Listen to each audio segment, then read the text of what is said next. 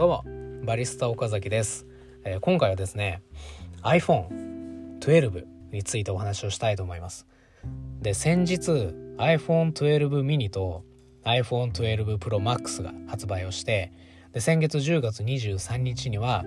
iPhone12、えー、iPhone12 Pro ですね、はい、この4種類が、まあ、発売をしたんですよ。で今ねもうこの4つが発売を終えてですね市場にね出揃っているわけですよ。でいろんなレビューとかね、えー、まあ、感想とか評価とか出ている中でこの状況でねどの iPhone にしようかと、今から選ぶっていう方も多いと思うんですよ。なので、まあ、そのね、えー、まあ、参考にねしていただければと思って今回僕もねおすすめできる iPhone12 シリーズを、えー、紹介したいと思います。ちなみにですね僕が購入した iPhone12 シリーズっていうのは、えー、12 Pro を今回ね買っております。で僕はね先月の発売日に買ったんですよ。だからまあ、えー、買って1ヶ月ぐらい使ってるんですけど、まあ、僕は大変満足をしております。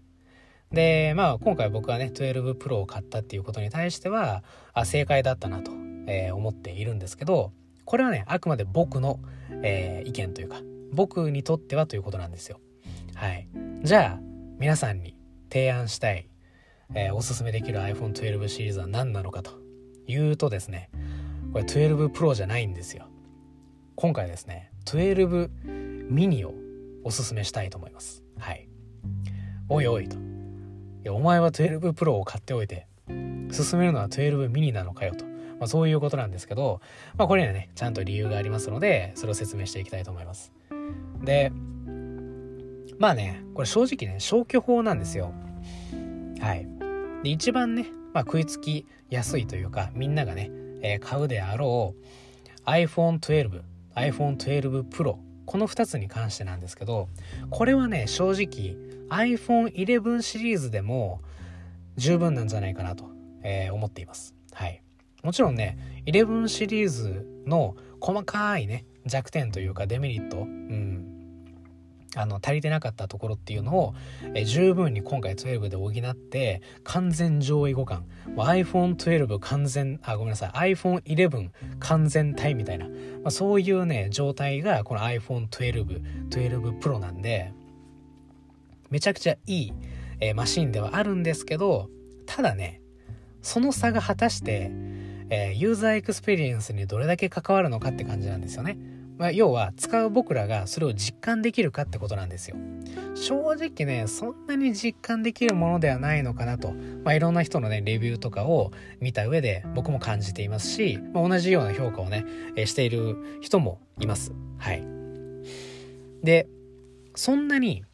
このユーザー体験というか、実感っていうのがあまりない割には、やっぱね、価格差っていうのが結構あるわけですよ。うん。新品でもね、えー、まあ、結構差があると思うんですよ。で、えー、っとね、今ね、メルカリで iPhone 12 Pro、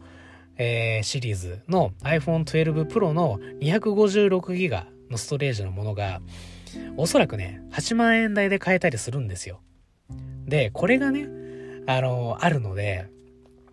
すごいね、価格差が開いちゃってるわけですよ。iPhone 12 Pro だったらね、もう256ギガだったらもう10万なんか超えますからね。もうその時点で何万円か変わってくるわけですよ。だからその価格差が、えー、ユーザーエクスペリエンスの差にね、見合うのかっていうところなんですよね。はい。まあ、一言で言うとコスパですね。はい。ということで、まあ、そんなにまあ、決してね、12 Pro、12シリーズが、えー、悪いわけではないんですけど、うん、まあ、今からね、うん、11、11とかを持ったことがないっていう人が、えー、買い替えるんであれば、まあ、11、11 Pro でメルカリでね、ちょっとお得に、えー、買っていただく方がコスパとしてはいいのかなと、まあ、十分じゃないかなというふうに思っております。はい。ということで、真ん中の2つはね、えー、除外されますよね。じゃあ残ってる両極端のね、上と下なんですけど、じゃあ iPhone 12 Pro Max はどうなんだってことなんですけど、これはね、買いです。はい。買いなんですけど、えー、iPhone 11 Pro Max と比べたら iPhone 12 Pro Max の方が買いなんですよね。うん、この Pro Max シリーズに関しては11よりも12の方がいいってことですねはいでこれも理由もね、えー、さっきのね、えー、12 Pro とか、えー、11 Pro とかと同じです。はい。あのユーザーエクスペリエンスの差っていうのと価格差がね見合うかどうかってことなんですけどまあね、えー、12 Pro Max はねかなり進化してるんですよ。だからね11 Pro Max 買うぐらいだったら12 Pro Max 買った方が、えー、性能的にもねユーザーエクスペリエンス的にもいいんじゃないかなと。まあちょっと詳しいね説明っていうのは省きますけど一応そういう、えー、感覚ですね。はい。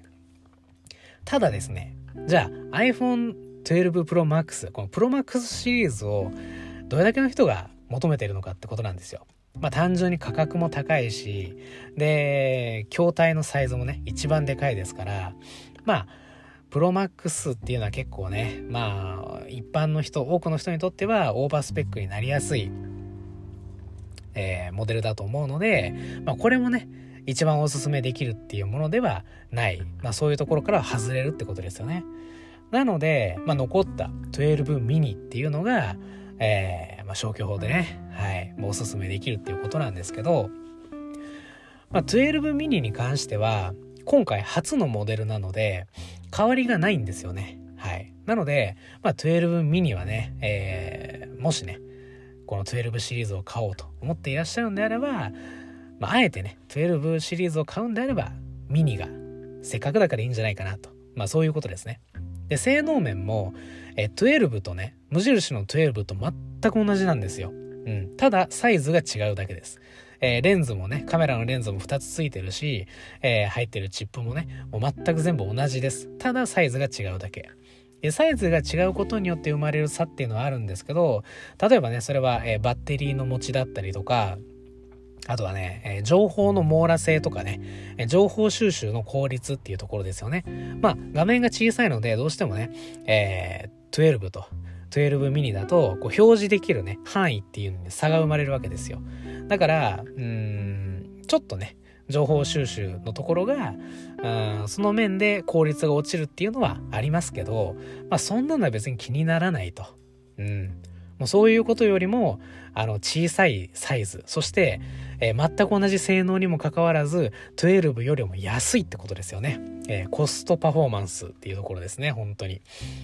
そこで考えるなら、12ミニっていうのはすごいおすすめなんじゃないかなと言えますね。はい。まあ、バッテリーの持ちに関してもね、まあまあ、多分12とかよりは、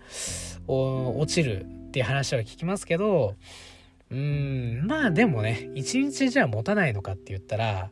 多分ね、一日は持つんですよ。うん。だからそれ考えたらまあまあ一日持てばね、少々バッテリーの差があったとしても、あの、持ちの差があったとしても、まあ許容できるのかなっていうところで、iPhone 12 mini がね、えー、いいんじゃないかなと。まあそういうことでございます。はい。まあね、なかなかちょっと分かりにくかったかもしれません。こういうね、あのデバイス系のことはやっぱ動画で見るのがいいと思うんで、えー、まあ、気になる方はですね、是非、まあ、YouTube とかでね、見ていただくのがいいのかなと思うんですが、まあ、音声でね、えー、自分なりに伝えてみました。iPhone 12 mini ね。でもね、こう小さい iPhone っていうのは、長年ね、こう待望されてたわけですよ。本当に多くの方がね。あの、iPhone 5シリーズね、あれをこう復活させてくれみたいな。いろんな意見があったんですけど、えー、まあそういうのもね込みで、えー、せっかくなんでね小さい iPhone っていうのももう一度ね体験してみるのもいいのかなと思います。であとね iPhone12 mini とは言いますけどその本体のサイズはね確かに一番小さいんですけど画面のサイズに関しては iPhone8 とか iPhone SE よりも大きいですからね。はい。iPhone12 よりは小さいけど iPhone8 とか SE よりはでかいので